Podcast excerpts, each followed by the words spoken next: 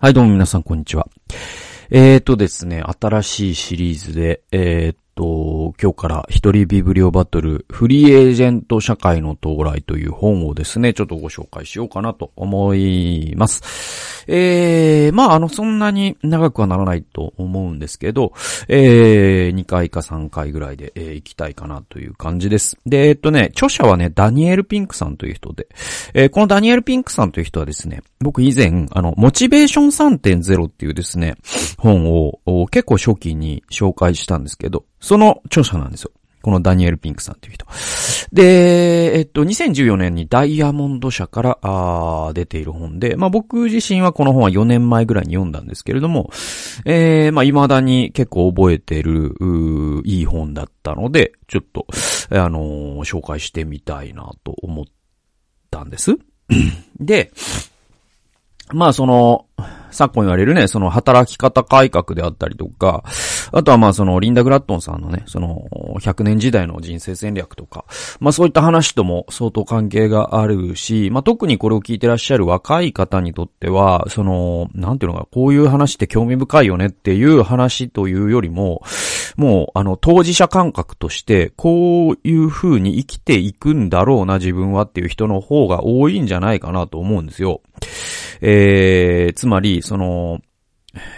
その、まさに会社に生殺与奪の権限を、えー、預ける、引き換えに安全と安心を保証してもらうっていう、そういうモデルっていうのがもう崩壊してるんですよね、実はね。で、えー、そういう社会において我々がどういうふうに生きていくかっていう時に、うん、まあその、リンダ・グラットンの言うところのキャリアのポートフォリオっていうね、えー、考え方なんだけれども、そのいくつもの収入源を持っていく必要があって、で、そのうちの一つはおそらくそのフリーエージェントっていう形の働きになる人ってすごく増えてくるかなと思ってます。で、コロナ禍っていうのがそれをすごく加速させたところもあるので、まあ今あえて語るっていうのも面白いのかなっていう感じがします。で、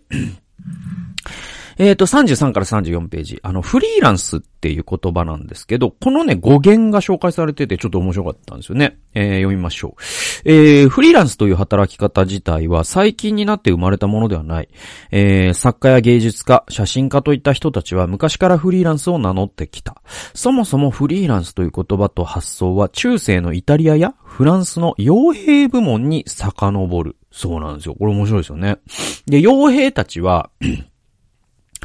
報酬が納得できて、戦いに意義を認めることができれば、どの君主の旗の下でも戦った。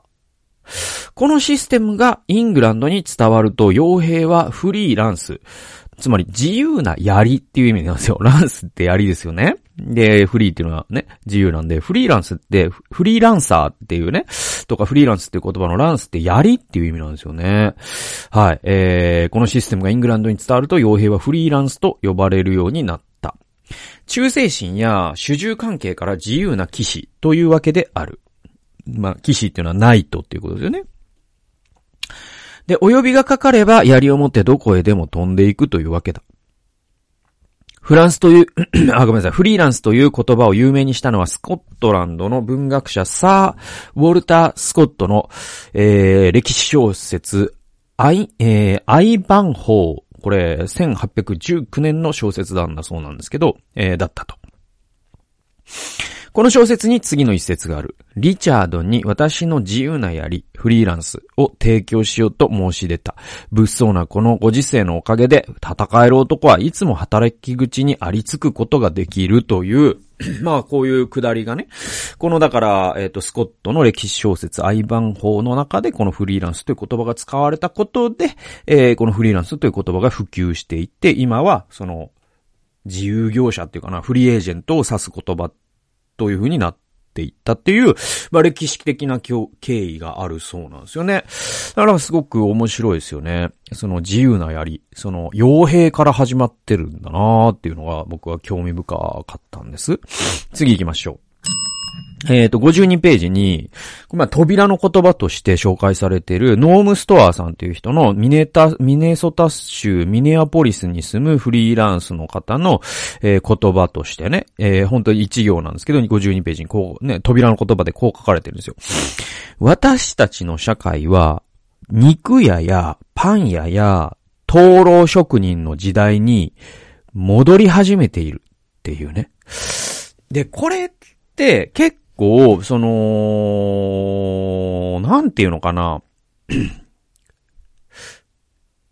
えっと、そ会社、一つの会社や組織に就職して、そして、その、定年退職するまでそこで働き、働いて勤め上げるという、そのまさに、その、サザエさんの波平さんやマスオさんやアナゴさんのキャリアコースっていう、えー、そういうキャリアっていうのが、実は、その、デフォルトではなくて、あのー、ある一時代の特殊な状況だったんじゃないかっていう考え方が割と最近出てきてて、で、あの、まあ、実際そのデータを見ると本当にそうで、その、なんだったかな、あの、いわゆるサラリーマンね、あの、雇用されて会社や役所の職員、まあ、公務員も含めてね、えー、会社や、まあ、大病院に勤める病、ね、お医者さんもある種、こうね、あの、サラリーマンですよ。だからそういう、うんと、あ、組織に雇われて、組織から給料をもらうという働き方が、えっとね、人口の、えっと、過半数を、えっと、超えるっていうか、その50%、えっと、労働人口の半分を超えたのって、結構、なんかね、僕、一回、なんかそのグラフを見てびっくりしたことがあるんだけど、結構思ってる以上に最近のことなんですよね。で、確かもう戦後であることは間違いなくて、1950年とか60年とかだった気がするんですよ、確かね。だからそれまでは逆に言えば、それまでは、えっと、戦後のすぐとか戦前とかね、っていうのは、あの社会人が10人いた場合、えっと、6、7人は、えー、なんか、自、ね、自営業をしていたりとか、まあ、農家も自営業者だから、とか、えっと、その、ここに書かれているようにまさに肉屋やパン屋や灯籠職人ね、えー、あるいはその、床屋さんかもしれないし、そういうフリーランスで、えっと、お金を稼ぐ人つまり、給料という形では、えー、収入を得ない人の方が多くて、給料という形でサラリーマンというスタイルで働く人っていうのは、えっ、ー、と、少なくとも1960年代ぐらいまでは、えっ、ー、と、少数派に属してたっていう統計があるんですよ。それが70年代、80年代、90年代とかで、もう一気にもう、あの、サラリーパーソンがものすごく、えー、主流になっていくんですよね。だから我々のお父さんお母さんたちとは、っていうのはみんな終身雇用で、そのなんていうのかな、その、定年退職まで勤め上げるというキャリアを選ばない理由を説明しなきゃいけなかったんですよ。で、それが、あの、今、えっと、21世紀に入って、えー、その、会社に勤め上げるっていう人の割合が減ってるんですよね。フリーランサーが増えてるんですよ、むしろ。ってことは、実はその会社に、特に一つの会社に、えー、勤め上げるなんていうモデルっていうのが、ものすごく特殊な時代の特殊なね、えっ、ー、と、ビジネス環境が生み出した特殊な生き方であって、それが規範だと思うと、今の時代、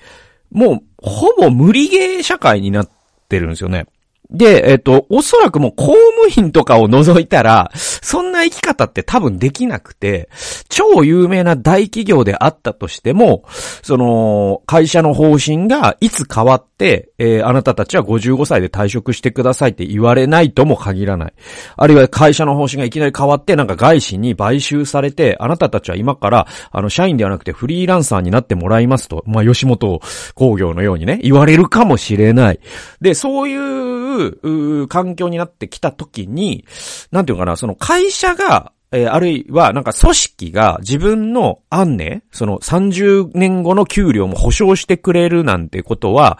もはや誰も思ってないのね。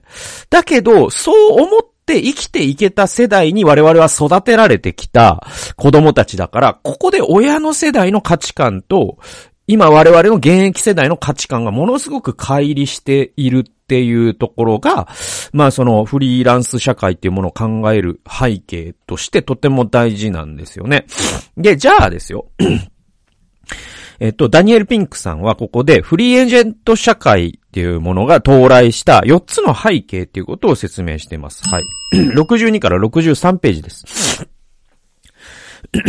えっと、経済の子供時代の、えー、終焉、安価、えー、小型で安価な生産手段の登場、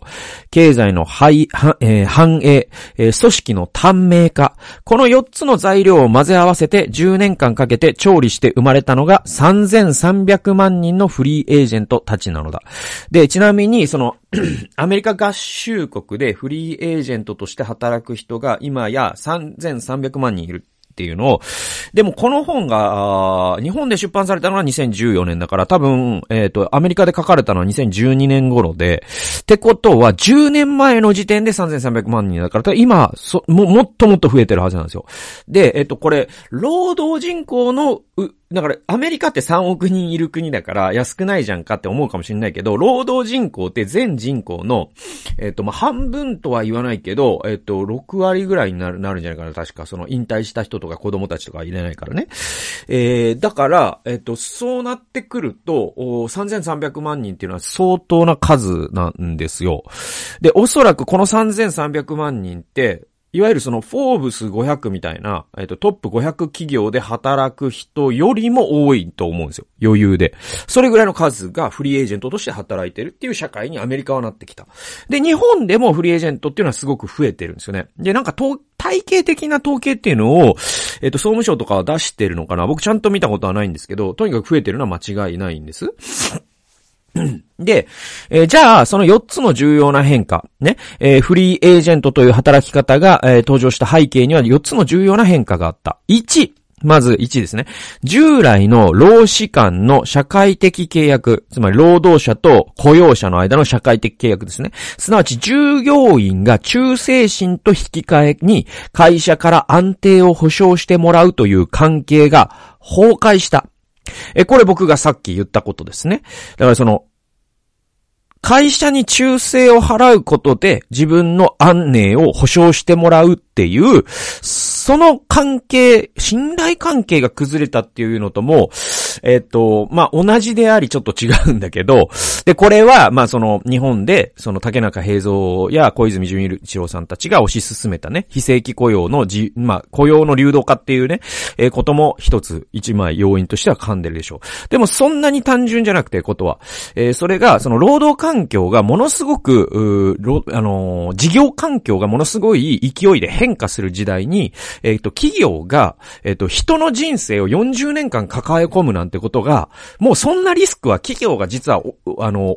犯せなくなってるっていうか、そ、えっと、40年ある人の人生を保証しますよっていうのを社員全員にするっていう、リスクっていうのとも違うんだけど、それを引き受けられなくなっちゃってるんですよね。それがあまりにも大きな不良債権になるというリスクを企業はもう抱えたくないし、抱えることもできないし、もしそんなことをした企業って、もうこの事業環境で生き残れなくなっちゃってるっていう、まあ不幸な状況になってるんです。えー、2番目行きましょう。えー、2番目が、だから、だからまあ、あのー、まあ今の若い人たちって、ね、ある会社に就、ね、一流の企業に就職しさえすれば安泰なのだなんて思ってる人って多分、よほど能天気な人か新聞を読んでない人以外は 思ってなくて、そんなことって。うん、だからすごく、その、我々の親の世代とは本当に世界観が違うんですよね。えー、2番目行きましょう。2番目は生産手段、かっこ富を生み出すのに必要な道具。これが安価で小型になって個人で所有できるようになり、操作も簡単になった。これは、だから、まあまあ、もう説明する必要もないけど、なんだろう、もう本当にいろんなことがありますわ。だから、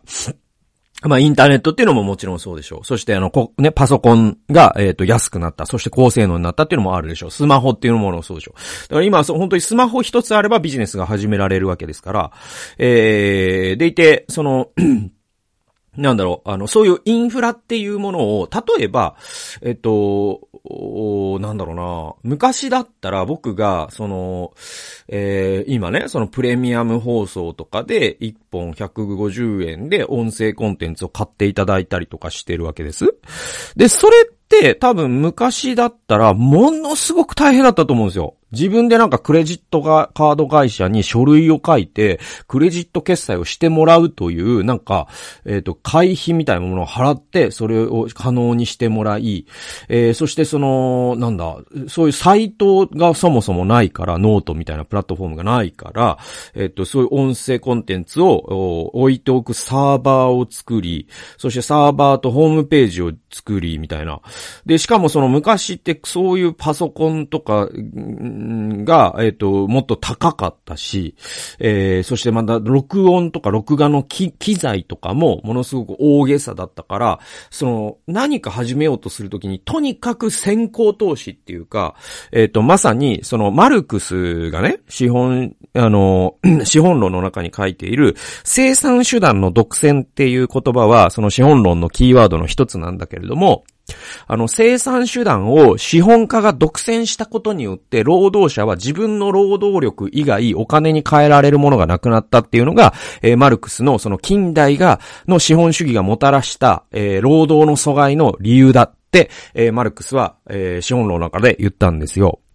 で、この生産手段の独占っていう状況って実は、その重工業とか、えっ、ー、と、まさにその20世紀型のビジネスで最も、えっ、ー、と、うん、当てはまることだったんですよ。例えばさ、えっ、ー、と、本当にいろんなことが言えるんだけど、あの、じゃあ僕が自動車を売りたいって思った時に、あのー、まずいくら持ってなきゃいけないかって考えたときに、多分もう億のオーダーでは全然ダメだし、10億のオーダーでも100億のオーダーでも多分1000億っていうオーダーがあって初めて勝負できるかなって感じなんですよね。つまり生産ラインは作んないといけないし、そしてそのエコシステムっていうか、まさにその部品を作ってくれる会社とかも、その城下町みたいな、トトヨタの城下町があってトヨタがあるわけだから、だからそういう大げさなものだったわけです。何かを作るっていうのは、それはそのプリンターにしてもパソコンにしても、あらゆる、えー、っと、ね、えー、っと、消費財について言えたわけですよ。えー、ところが、えっと、今って、例えば電気自動車になってから、それが町工場でも、普通にテスラみたいな自動車作ろうと思えば作れるようになるんですよ。なぜなら、コモディティ化って言って、内燃機関と、えモーターって本当に構造が全然違うんですよ。で、えっ、と、モーターってめちゃくちゃ簡単で、コモディティ化してるから、技術の蓄積がいらないんですね。だから町工場でも実はテスラと勝負できるようになってるんですよ。だけど、えー、我々、町工場がまさかトヨタと勝負しようなんて昔は思わなかったわけじゃないですか。で、こういうふうに生産手段を大企業、巨大コングロマリットが独占していたのが、えっと、ある種、民主化されたっていうとあれだけど、えっと、小型化されて安くなったことによって、事業、事業に参入障壁、参入する障壁が低くなったっていう言い方もされるんだけれども、えー、あらゆるビジネスにおいて、えっと、その事業に参入するというハードルが低くなってるんですね。で、まあ、あの、YouTube とかもそうで、あの、昔だったら、じある人が映像を人々に、不特定多数の人にお届けしたいってなると、もう芸能界に入って芸能事務所に所属するとか、映画監督になって、なんか大手の東宝とかで映画を撮ってもらえるような企画書を書くとか、あの、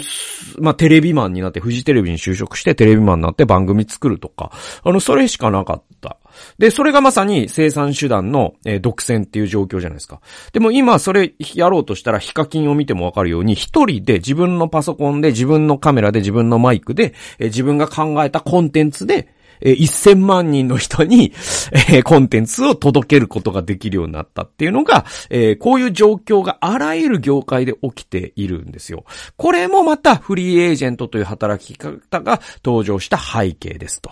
ね。えー、三つ目行きましょう。あ、ごめんなさい。あの、チン、チンいらなかったね。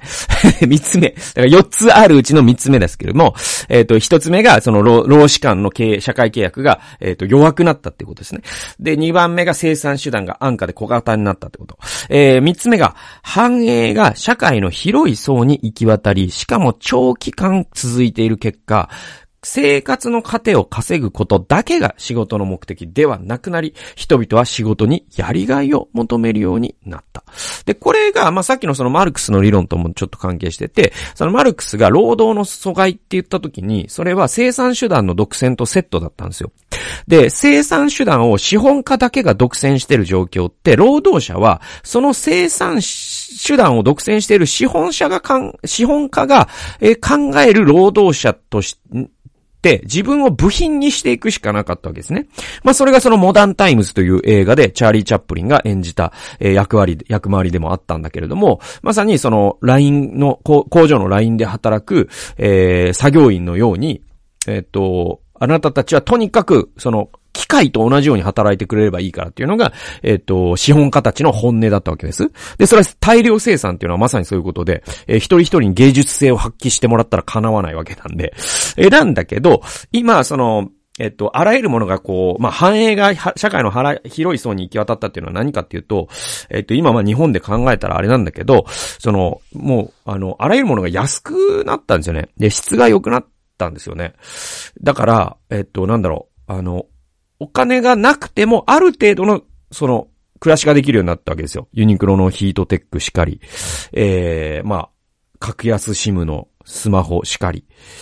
えー、なんだろうな。まあ、あの、コンビニのね、ものすごくクオリティの高い弁当しかり。で、そういったクオリティのものを、もし80年代とかに得ようと思ったら、ものすごい高い銀座とかに行って、すごい金額を払わないと、あれだけの生地の、あれだけのシャツっていうのは買えなかった。えー、あれだけの美味しい弁当っていうのは食べられなかった。だけど今、それが富が行き渡った時に、そういったものがものすごく安価になり、つまり人々が単純に言って豊かになった結果、その労働っていうのが単純に、その、日々の生活を維持するという目的だけでは人々は飽き足らなくなって、まさにマズローの、えー、欲求の五段解説でいうところの、えっと、自己実現っていうところに人々は、えー、労働の意味をも、えっ、と、見出すようになっていた。つまり、労働っていうのがただ、えっ、と、お金さえもらえれば何でもいいよ。LINE のね、えー、作業員でもいいよって考える人も未だにもちろんいますよ。でも、えー、多くの人たちが、いや、それじゃないと。自分は仕事をすることで自分を表現したかったりとか、自分が社会に貢献したかったりとか、何か意味を見出したいと思うようになってきた。で、そういう時に、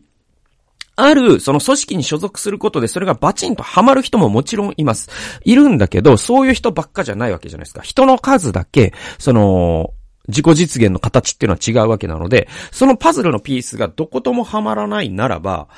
今まさにその生産手段っていうのが民主化された状況の中で、じゃあ自分でそれ立ち上げればいいんじゃないって考える人が多くなってきたっていうのがあるんです。で、四つ目。四つ目が、えっ、ー、と、組織の寿命が短くなり、人々は勤め先の組織より長く生きるようになった。で、これがね、多分構造的には一番大きな枠組みになると思うんですけど、あのね、これね、本当に、えっ、ー、と、この本の中に紹介されてたかどうかは忘れちゃったんだけど、あの、よく引用される、あの、データがあって、、それがね、えっとね、えっと、何だったかな。あのー、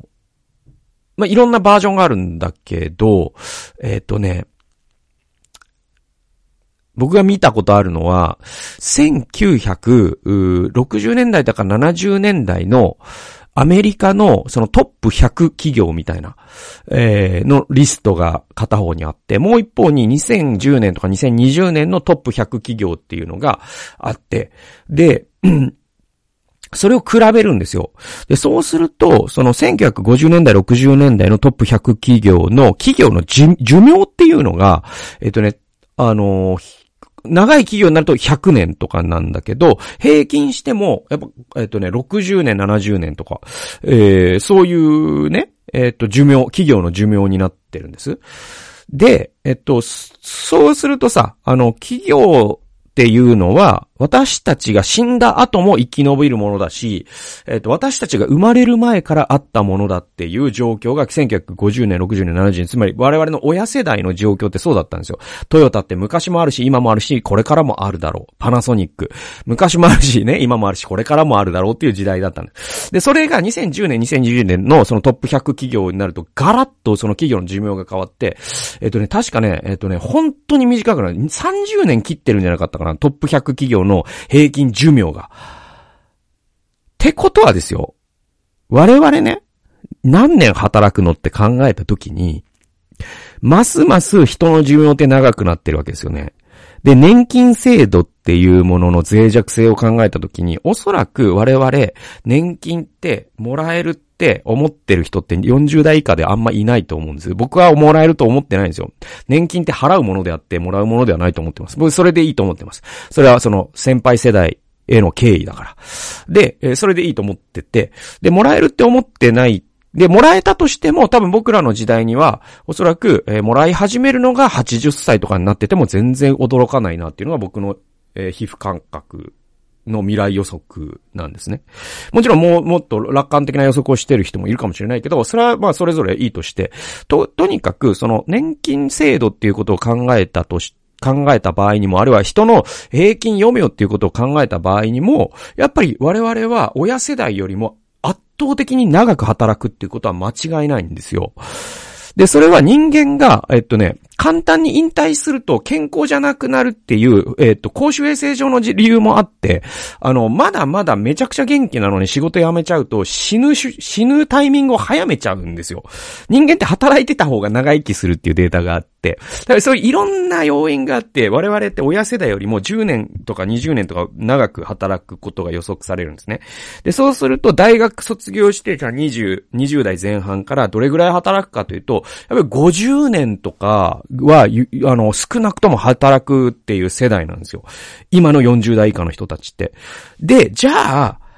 我々が、えー、就職する企業って、トップ100の企業ですら、平均寿命が20何年とかなんですよ。我々が働く50年の半分しか生き延びないその企業自体が。って考えると、我々って複数の企業を生き延びる、えっ、ー、と、渡り歩くことでしか、ね、えっ、ー、と、き、えっ、ー、と、なんていうの、労働人生を全うできないんですよ。僕らって渡り鳥になるしかないんですよ。でも、渡り鳥っていうのもあれなんだけど、その、渡り鳥っていうのはある種、労働者に徹するっていう生き方なんだけど、でも渡り鳥でありながら、自分もフリーランスとしての地型を強めていくことで、ポートフォリオね、その、えー、副業っていう形なんですけど、それがまさにね。